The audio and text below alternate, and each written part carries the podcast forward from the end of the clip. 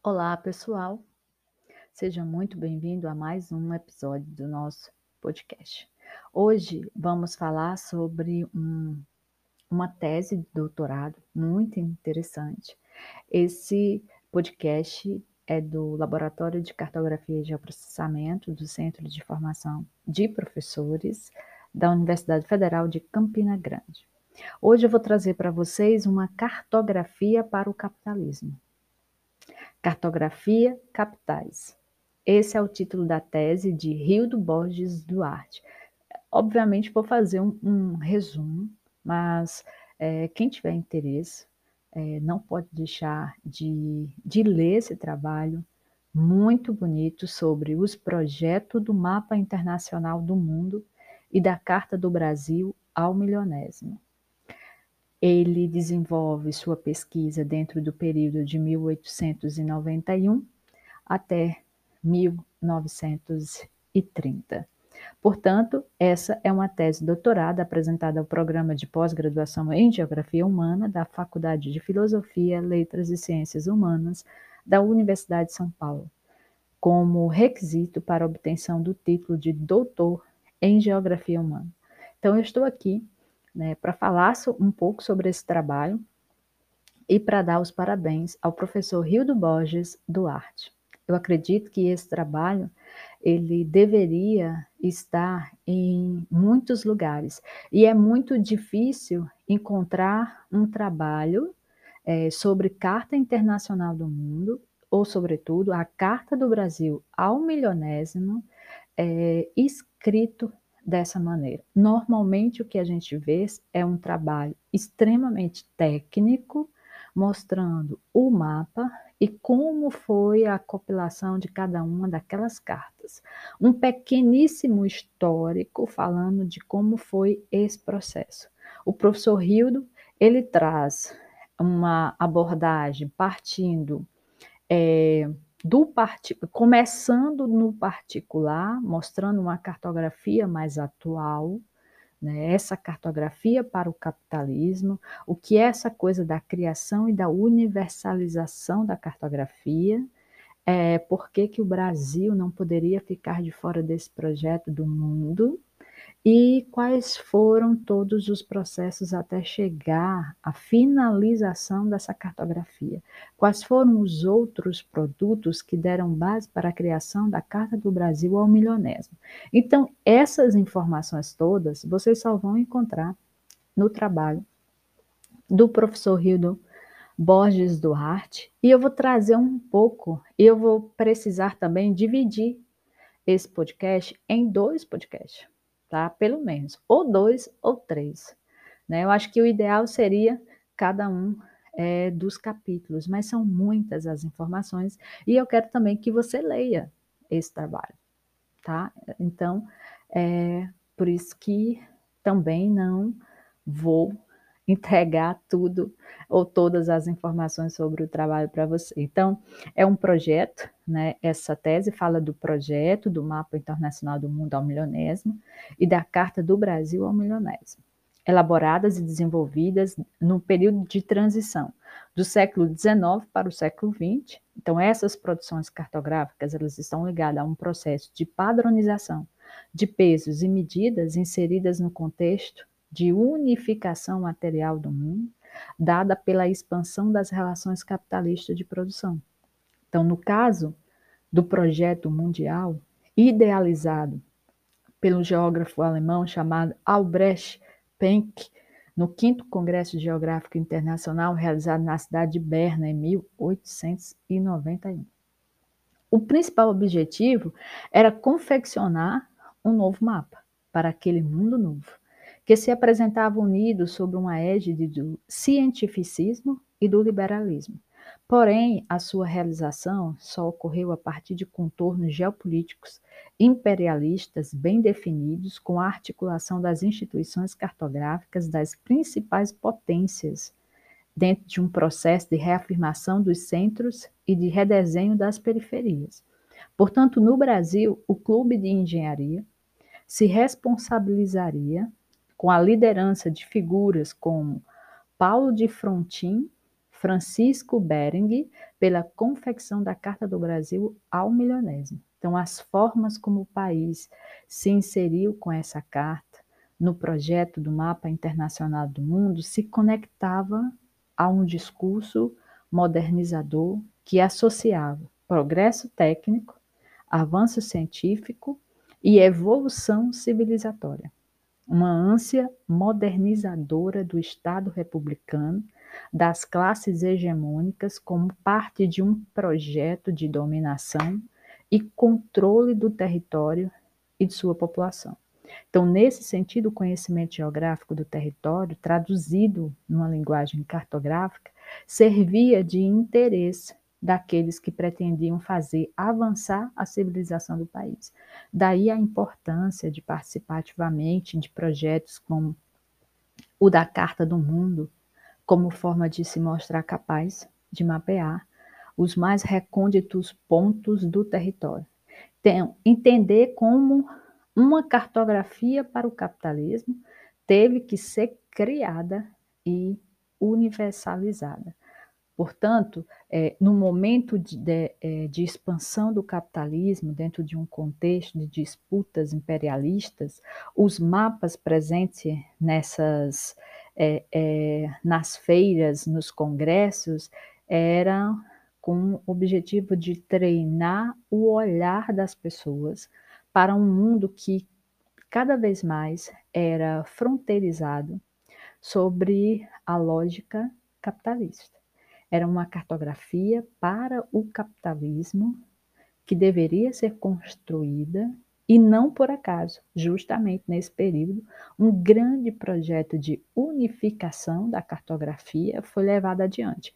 O projeto do Mapa Internacional do Mundo ao Milionésimo do qual, obviamente, o Brasil faria parte.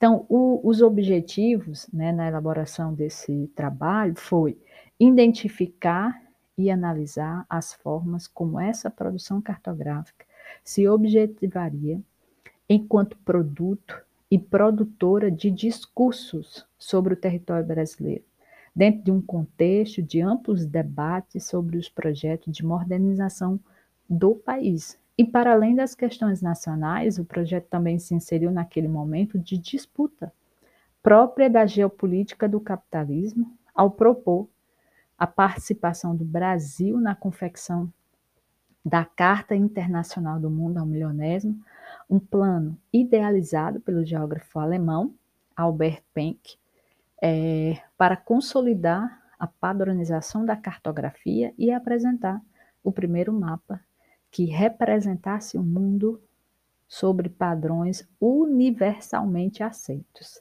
Então, assim, a tese ela se estruturou é, em, em vários capítulos. Né? O primeiro capítulo apresenta as primeiras reflexões do seu tema geral, principalmente no que se refere às possibilidades de você analisar as transformações do capitalismo a partir do projeto de unificação dessa cartografia. Não por acaso, o capítulo parte de questões sobre os planos de uma imagem de mundo que se pretende única e acessível né, nas telas dos smartphones, a computadores, a aplicativos como Google Earth, é, indicando como, de certa forma, isso atende à emergência de novas formas de acumulação no contexto do chamado capitalismo de vigilância. Então, no caso brasileiro, a permanência de certos discursos sobre os vazios cartográficos em projetos como a cartografia da Amazônia, a partir daí inicia-se uma volta ao passado, apresentando uma gênese dos projetos das cartas do mundo e do Brasil, ao milionésimo no início do século XX.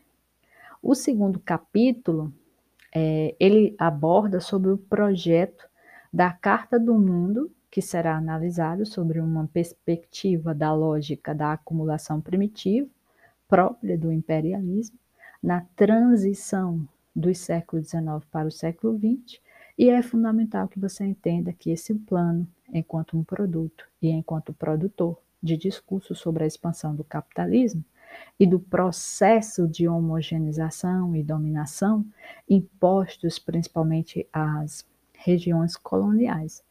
Acompanhando esse processo, a própria ciência geográfica e a sua função ideológica como propositora, mantenedora dos interesses imperiais. Então, nesse sentido, a gente analisa as condições que propiciaram o encaminhamento do projeto da Carta Internacional do Mundo ao Milionésimo sobre a influência de uma visão idealista na perspectiva de um mundo novo, unido sobre a égide do cientificismo, do liberalismo e das contradições com a realidade geopolítica. Então, seus idealizadores tiveram a todo momento que equilibrar essas perspectivas para tentar garantir a continuidade do projeto, conduzir um processo de reafirmação do centro enquanto redesenhava as periferias, como veremos, né, os centros do sistema mundo conformado naquele período se destacava pela intensa produção de excedentes de capital, que deveria encontrar novas paragens, fato que se tornou condição para fazer capitalismo sair da Grande Depressão do final do século XIX. Então, nesse sentido, ganharam destaque acertos territoriais que deveriam ser realizados nas periferias, áreas daquele é, de quase nenhum desenvolvimento industrial que ainda estava sob um domínio colonial ou que mantinha sua soberania nacional na América, na Ásia ou na África. Chegando ao projeto da Carta do Brasil ao milionésimo, no capítulo 3, ele vai fazer uma pauta é, sobre a análise das formas como o Brasil se inseriu nesse projeto da Carta do Mundo, acompanhando os ideais modernos que poderiam colocar o país no rol das nações civilizadas. Assim, será apresentado um contexto nacional, né, nessas primeiras décadas, do regime republicano, suas contradições, rupturas e permanências herdadas do Império, principalmente no que tange ao ideário de construção da nação, com destaque para as instituições que avocaram a tarefa de discutir e efetuar projetos de modernização e integração do território brasileiro. Não por acaso, o Clube de Engenharia do Rio de Janeiro acabou se conformando como principal organizador da Carta do Brasil e um dos principais difusores de soluções para os problemas nacionais a partir de um ideário em que os conhecimentos geográficos adquiriram papel fundamental. Então, nesse sentido, o reconhecimento da base física e econômica do território, a resolução das questões de limite entre os estados brasileiros, né, no período, seriam, na concepção dos idealizadores do projeto, a base do sucesso de uma produção cartográfica que pretendia resolver os entraves e os limites à modernização capitalista do território brasileiro. E, finalmente, caberá também uma análise das continuidades desse ideário que envolvia essa geografia, a cartografia e a solução dos entraves territoriais para a publicação da Carta do Brasil.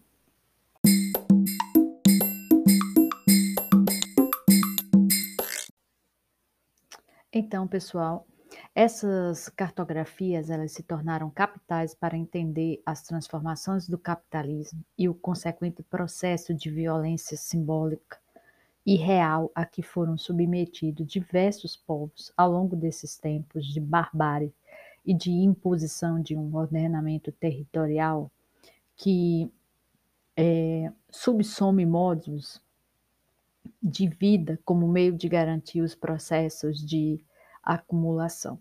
Então, era um mundo unificado por uma cartografia e pelo capital. Então, sobre essa égide, caminhou o projeto de unificação dessa cartografia do mundo via Google. Mas nem todos os cantos do mundo estão plenamente cartografados e reconhecidos, nós sabemos disso. Então, neste ponto, a gente adentra um outro projeto deste início de século para o território brasileiro, conhecido como Cartografia da Amazônia.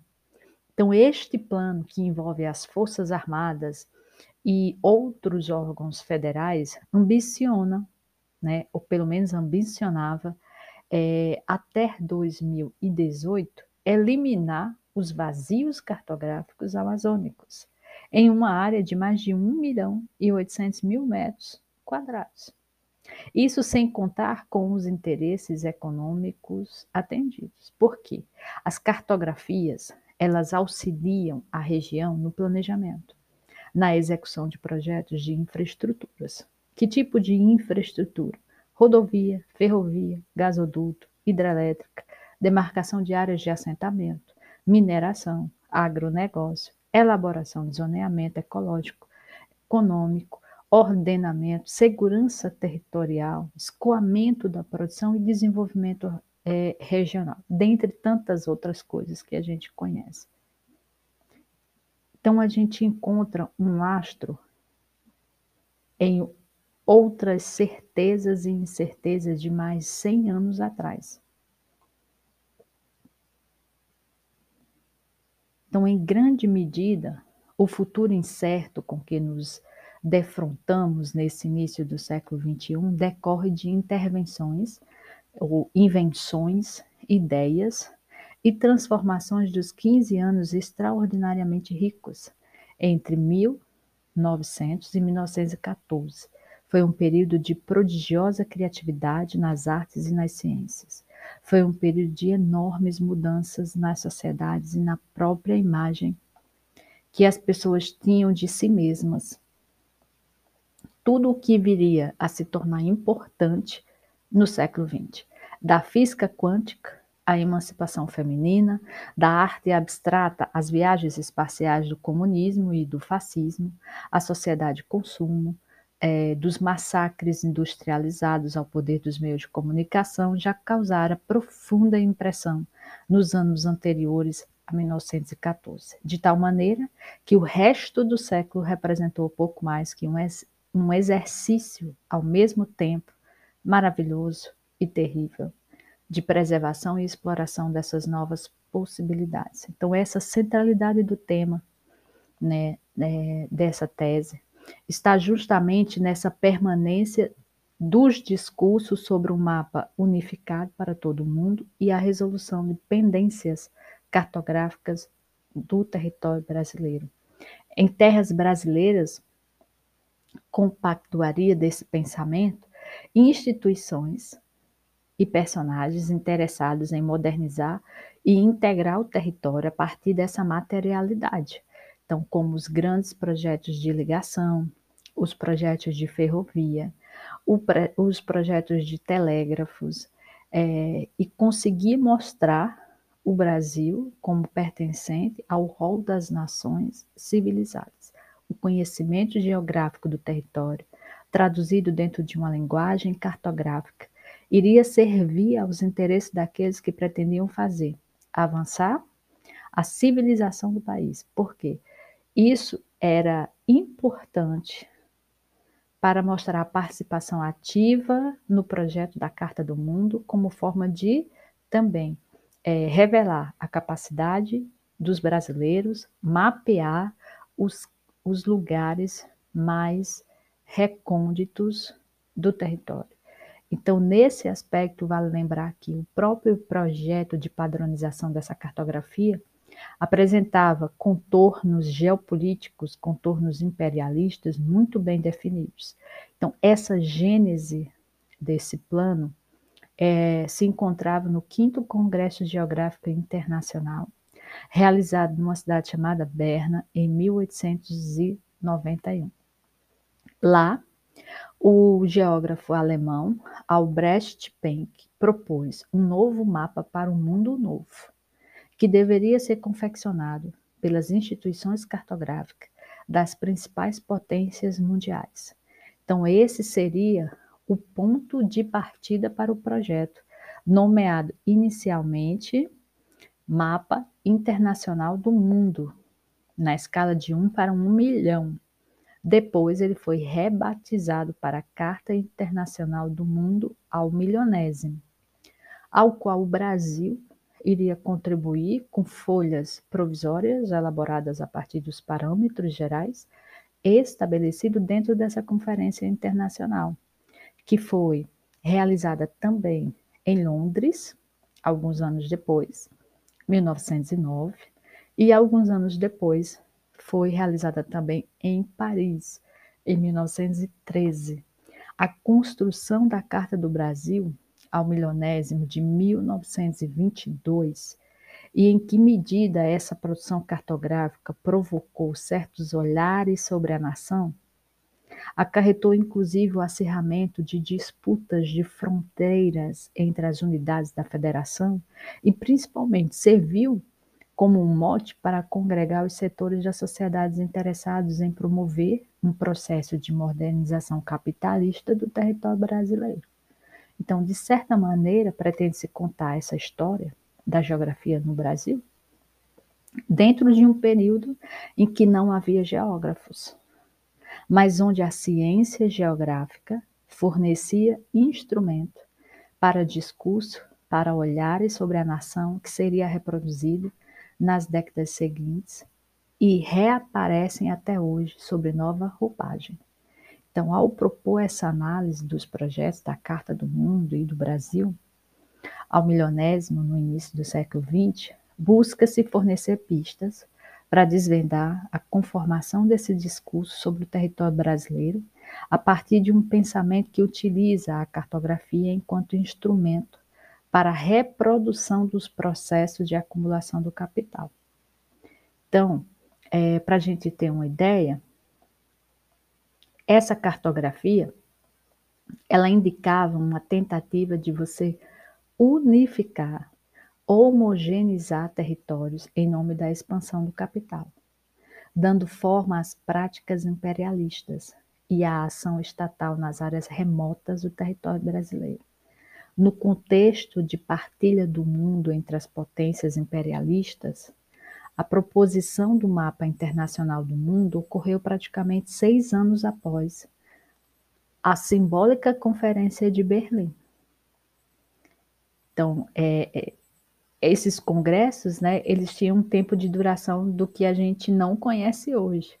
Né? Então, iria, é, falava sobre o projeto, tinha as proposições e depois tinha um novo momento para que as pessoas voltassem e explicassem que nós também estudamos sobre esse assunto e nós chegamos a essas indicações.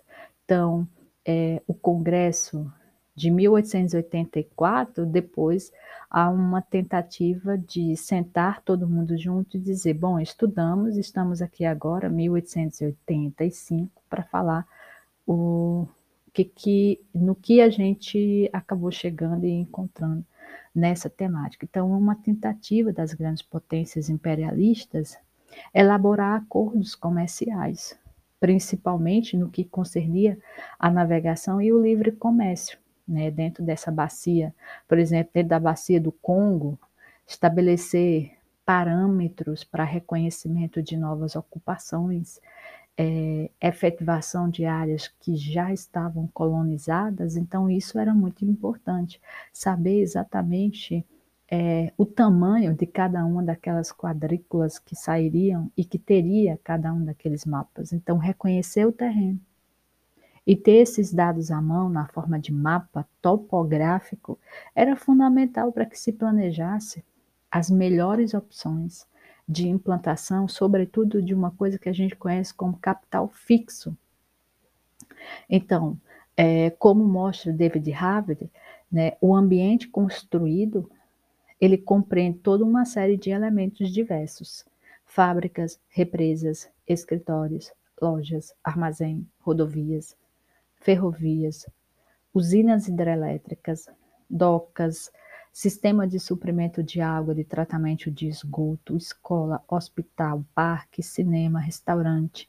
A lista é infinita, tá? E é, isso tem que ser encarado como uma mercadoria geograficamente ordenada, complexa e composta.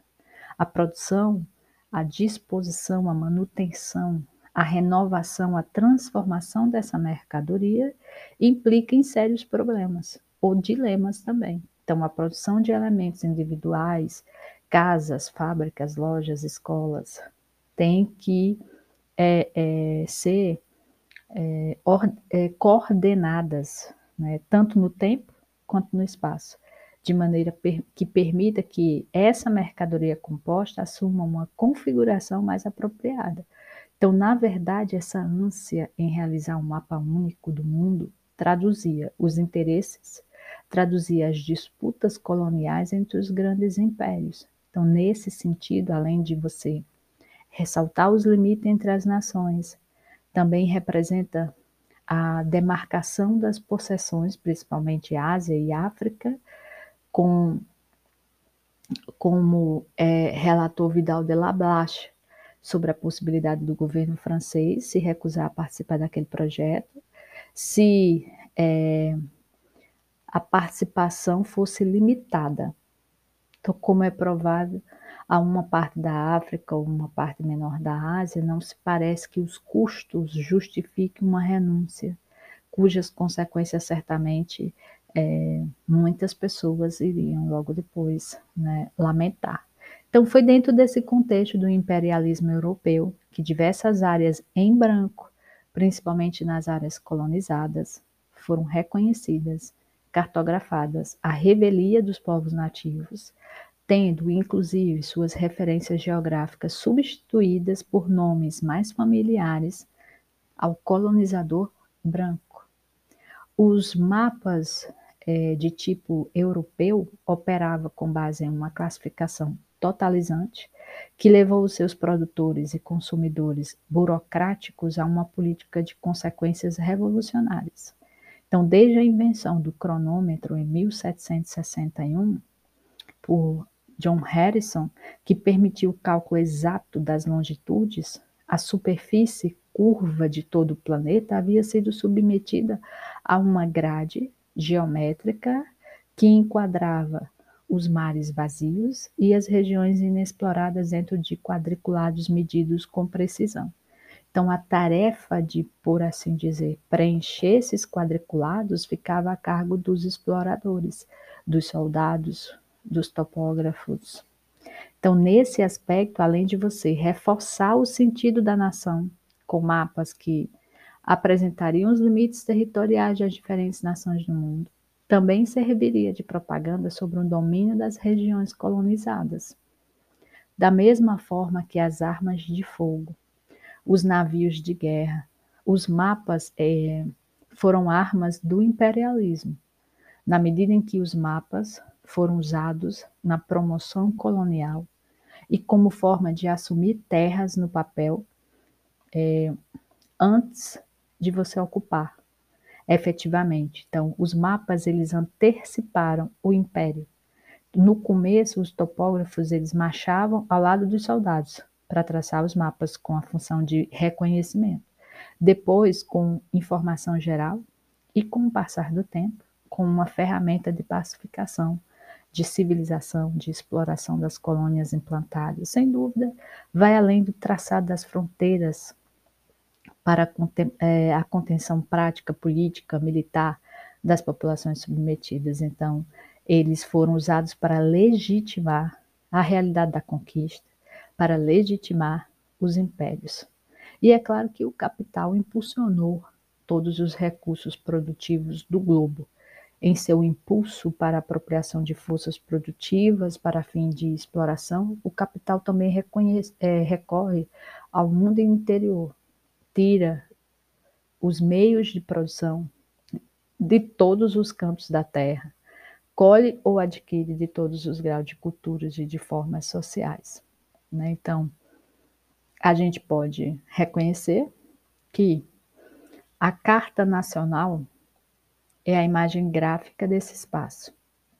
O mapa não inventaria o sentido do espaço, mas produziria uma forma perceptiva, conceitual, técnica, que acabaria por parecer indissociável da própria espacialidade.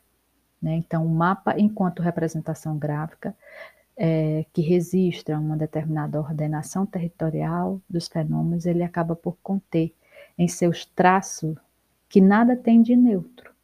É uma série de intencionalidade de representações de produtos, é, de discursos sobre o território, como a gente observa na defesa das metodologias, das técnicas adequadas para a produção da Carta do Brasil, pelos engenheiros e também no emblemático projeto de unificação da cartografia mundial, proposto pelo geógrafo Albrecht Penck no final do século XIX, concordando com o alerta né, de David Harvey. Então, esse contexto brasileiro do primeiro quartel do século XX, de alguma forma contribuiu para que o Brasil participasse ativamente e para que o Brasil também realizasse rapidamente a entrega da carta sob sua responsabilidade para o mapa internacional do mundo.